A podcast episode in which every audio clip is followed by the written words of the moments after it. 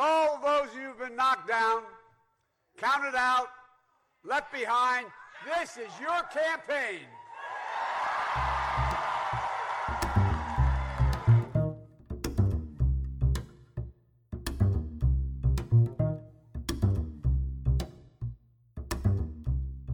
Presumptive Democratic presidential nominee Joe Biden has picked Senator Kamala Harris as his running mate, making her the first black woman in U.S. history to be on a major presidential ticket. Biden on Twitter called Harris a quote, fearless fighter for the little guy and one of the country's finest public servants.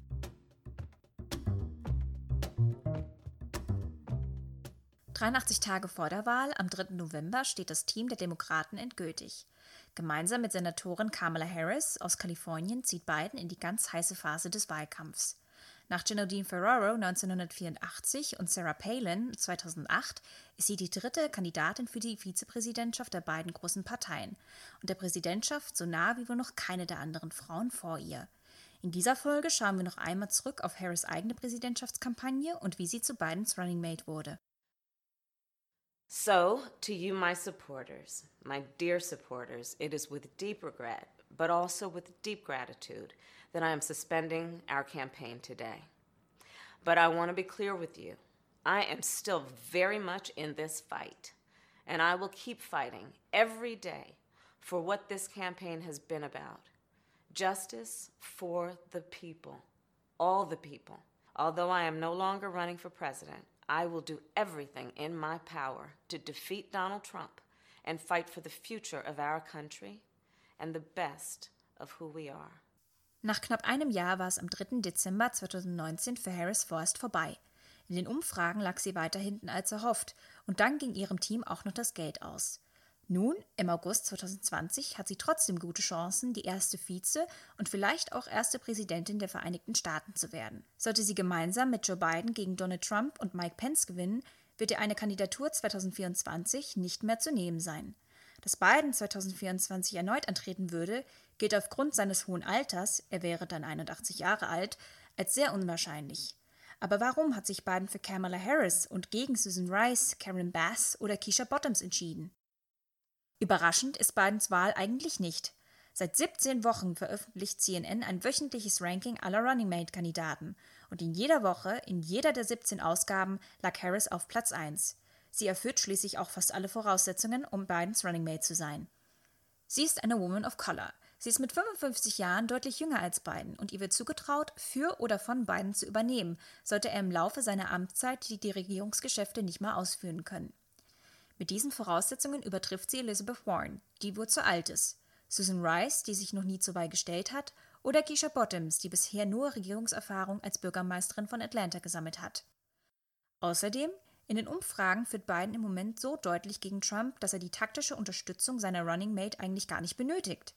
Im Moment hält es Team Biden nicht für notwendig, eine Kandidatin aus heiß umkämpften Staaten wie Florida oder Georgia auszuwählen, da Biden auch ohne diese Staaten gewinnen würde. Vielmehr kommt es wohl darauf an, dass seine Kandidatin ihm nicht schadet und den Abstand zu Trump nicht verringert. Als Negativbeispiel geht hier Sarah Palin, die John McCain 2008 mehr geschadet als geholfen hat.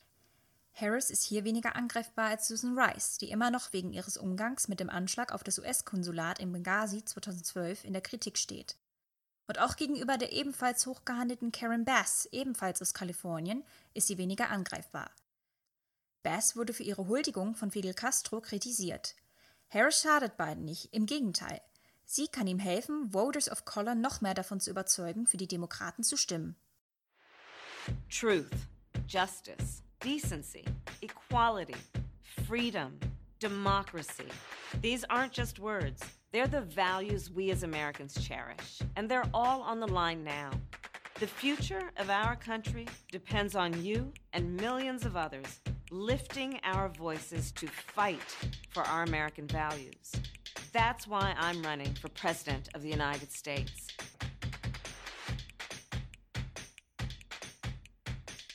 Kamala Harris for the People. Für das Volk lautete das Motto ihrer Wahlkampagne, die von ihrer Schwester Maya geleitet wurde. Ein cleverer Spruch, der zu der Juristin Harris passt und sich von eher belanglosen Sprüchen absetzt. Auch Bidens Motto It's time for Joe Biden wirkt dagegen blass. Vor allem, wenn man bedenkt, dass Biden seit fast 50 Jahren in der US-Politik verankert ist und somit seit fast einem halben Jahrhundert Time für Biden ist. Den Startpunkt für ihre eigene Kampagne setzte Harris im Dezember 2018, als sie verkündete, in den folgenden Wochen abzuwägen, ob sie kandidieren wird oder nicht. Vier Wochen später, Ende Januar 2019, war es soweit. Im Frühstücksfernsehen von ABC erklärt sie ihre Kandidatur, kurz und knapp und ohne große Show. Auch wenn Harris mit ihrer Kandidatur außerhalb Kaliforniens und vor allem außerhalb der USA wofür nicht besonders viel Aufmerksamkeit sorgte. In ihrem Heimatstaat und vor allem in ihrer Heimatstadt Oakland schaffte sie es sofort. In den folgenden Tagen zieht Harris sogar mit Bernie Sanders gleich, was Kleinspenden von Bürgerinnen und Bürgern angeht. In den ersten 24 Stunden nimmt sie so über 1,5 Millionen Dollar ein. Und sechs Tage nach ihrer Ankündigung, die erste Präsidentin der USA werden zu wollen, übertrifft sie sogar Barack Obama. I stand before you today to announce my candidacy for President of the United Bei ihrem ersten öffentlichen Auftritt am Martin Luther King Day in Oakland versammelt sich über 20.000 Menschen rund um ihr Rednerpult. Mehr als bei Obamas ersten Auftritt in Springfield, Illinois 2007. In den folgenden Monaten wird Harris unter anderem von Kaliforniens Gouverneur Gavin Newsom oder Filmemacher J.J. Abrams unterstützt. So richtig in Fahrt kommt ihre Kandidatur aber erst im Sommer 2019. Und das ausgerechnet durch einen Streit mit Joe Biden. We have also heard, and I'm going to now direct this at Vice President Biden. Um, I do not believe you are a racist. But I also believe, and it's personal, and I was actually very, it was hurtful to hear you talk about the reputations of two United States senators who built their reputations and career on the segregation of race in this country. And it was not only that, but you also worked with them to oppose busing. And, you know, there was a little girl in California who was part of the second class to integrate her public schools. And she was bused to school every day. And that little girl was me. Harris wirft beiden vor, in den 70er Jahren mit rassistischen Senatoren zusammengearbeitet zu haben. Unter anderem, um die sogenannte Busing-Praxis zu verhindern, mit der schwarze Schülerinnen und Schüler in Schulen sogenannter weißer Stadtteile gebracht werden sollten, um so die Trennung von Schülerinnen und Schülern anhand ihrer ethnischen Herkunft zu verhindern. Vice President Biden, do you agree today? Do you agree today that you were wrong to oppose busing in America? Then, no, do you agree? I did not oppose busing in America. What I opposed is busing ordered by the Department of Education. That's what I opposed. Well, I there did was not a oppose. failure of, of states to, to integrate No, public but- schools in America. I was part of the second class to integrate Berkeley, California public schools almost two decades after Brown v. Board of Education. Because your city council made that decision. It was a so local that's where the federal government must step No, in. the That's why we have the Voting Rights Act and the Civil Rights Act. That's why we need to pass the Equality Act. Harris selbst That's why we wuchs in einer to gut situierten multikulturellen Familie auf. Ihr Vater, ein Wirtschaftsprofessor, stammt aus Jamaika. Ihre Mutter, eine anerkannte Krebsforscherin, stammt aus Indien und gehört dem Volk der Tamilen an. Beide Eltern wurden nicht in den USA geboren und kamen in den 1960er Jahren aus Jamaika und Indien in die USA. Sie lernen sich an der Uni kennen. Gemeinsam nehmen sie an Civil Rights Demonstrationen in Oakland teil. Harris selbst wird 1964 in Oakland geboren. Nach der Scheidung ihrer Eltern zieht sie mit ihrer Mutter nach Montreal, Kanada. Zum Studium kehrt sie in die USA zurück. Sie wäre bei einer erfolgreichen Wahl nicht nur die erste schwarze Frau, sondern auch die erste asiatischstämmige Frau als Vizepräsidentin der USA. Nicht nur im Saal der Live-Debatte in Miami bekommt Harris für ihre Kritik an beiden Applaus. Auch in den Medien spielt die Auseinandersetzung eine größere Rolle. Die Zustimmung für Harris unter den Demokraten steigt in der Folge von 8% auf 17%. 24 Stunden nach der Debatte sammelt sie 2 Millionen Dollar Spenden ein. Auch einen Monat später bei der Debatte in Detroit kritisieren sich Harris und Biden gegenseitig. Harris Pläne für das Gesundheitswesen gehen beiden zu weit und seien nicht finanzierbar. Our plan will allow people to start signing up on the first day. Babies will be born into our plan, and right now, 4 million babies almost are born every day in America, or every year in America. Under our plan, we will ensure that everyone has access to health care. Your plan, by contrast, leaves out almost 10 million Americans. The plan, no matter how you cut it, costs $3 trillion dollars when it is in fact employed. Number one, 10 years from now, after two terms of the senator being president, after her time. Secondly, it will require middle class taxes to go up, not down. Thirdly, it will eliminate employer based insurance. And fourthly, what happens in the meantime?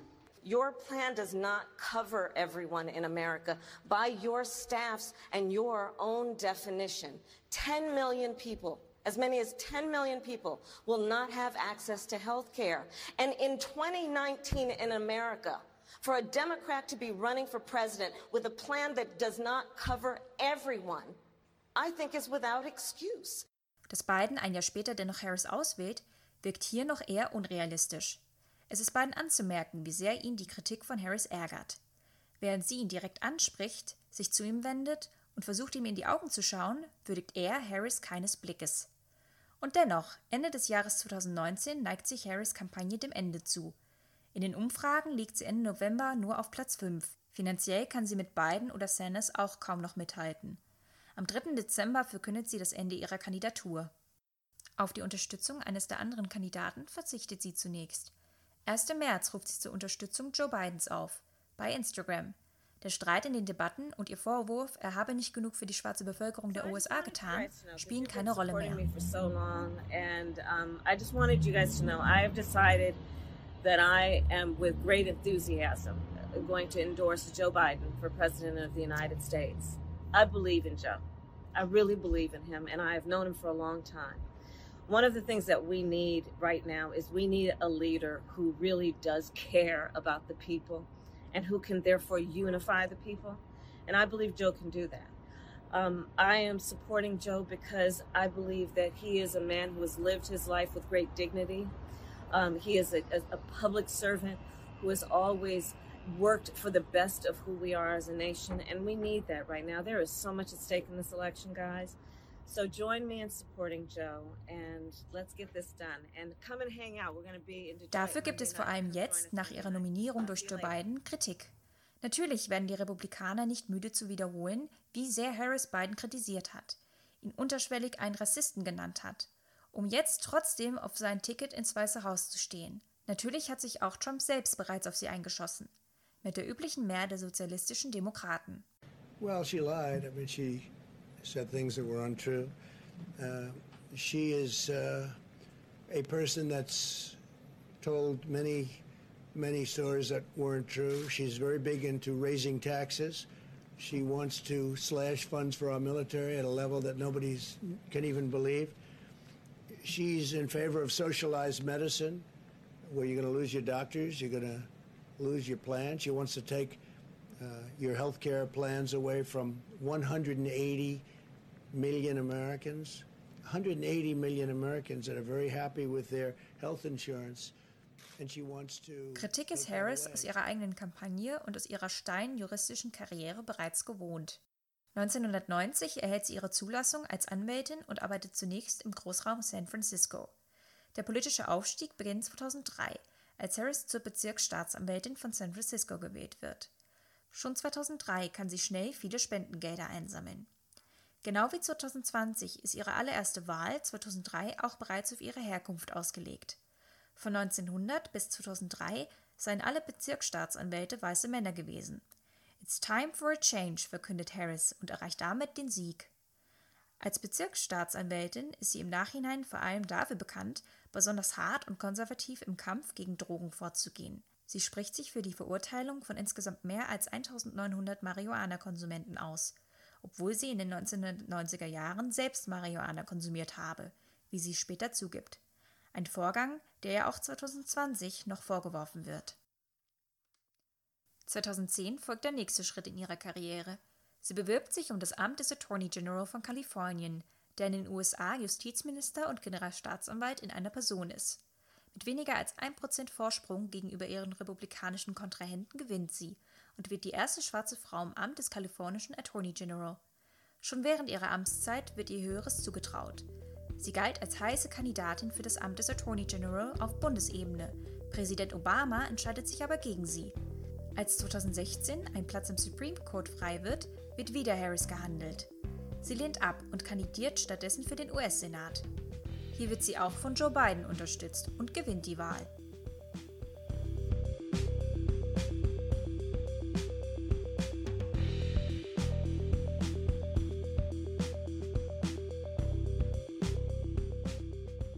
Bundesweit wird Harris als Senatorin unter anderem durch Befragung im Senat bekannt.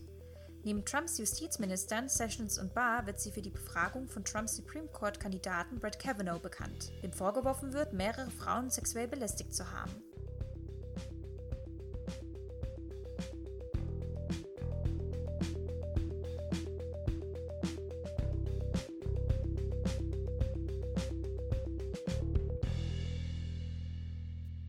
Sie während ihrer 26 Jahre als Juristin in Kalifornien von 1990 bis 2016 als relativ konservative Demokratin, wandelt sie sich seit ihrer Kampagne den progressiven Demokraten zu, ähnlich wie Joe Biden selbst.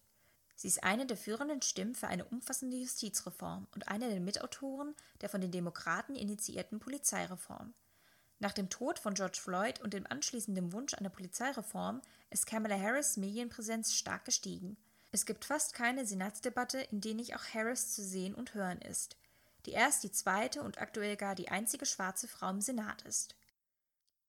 Kamala Harris hat in nahezu all ihren Positionen Geschichte geschrieben. Egal ob als Bezirksstaatsanwältin, Attorney General oder Senatorin. Sie war immer die erste schwarze Frau oder erste asiatischstämmige Frau in ihren Ämtern. Joe Biden hat sich mit Kamala Harris für eine historische Kandidatin entschieden, die, je nach Wahlausgang am 3. November, wieder die erste Frau und die erste Woman of Color im Amt der Vizepräsidentin sein könnte. Und für eine Frau, die 2024 oder gar früher, wenn Biden aufgrund seines hohen Alters vorher zurücktritt, sogar noch eine Stufe höher steigen könnte.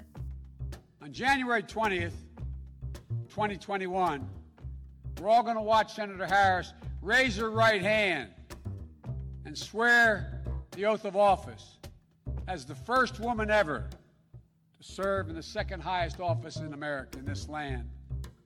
And then we're going to get to work fixing the mess that President Trump and Vice President Pence have created through four years of mismanagement and coddling of terrorists and thugs around the world.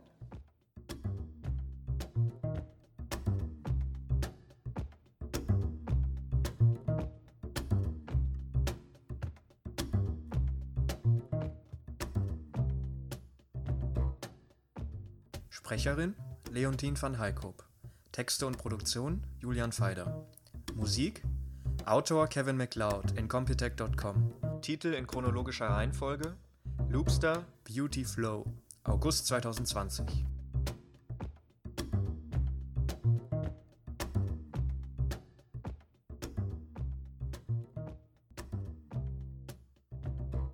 My name is Joe Biden. I love ice cream.